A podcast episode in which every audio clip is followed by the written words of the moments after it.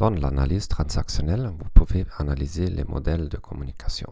Les gens ont tendance à manifester l'un des trois états du moi suivant.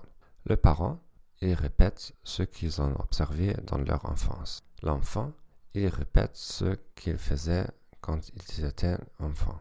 L'adulte, ils adoptent une position rationnelle face à la situation. Dans le cas idéal, la communication au travail se fait entre deux individus dans leur état adulte. Souvent, les clients, les collègues et les patrons essaient de vous imposer une interaction parent Cela vient d'arriver aujourd'hui.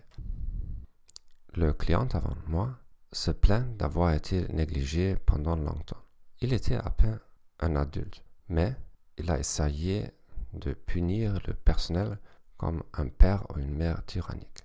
Après cela, il est passé en mode enfant, se lamentant sur tout le temps précieux qu'il a perdu à attendre. En mode adulte, il aurait pu exprimer calmement son mécontentement. Devoir analyser vos interactions les plus récentes qui ont mal tourné. Essayez d'identifier les modes dans lesquels se trouvaient les participants.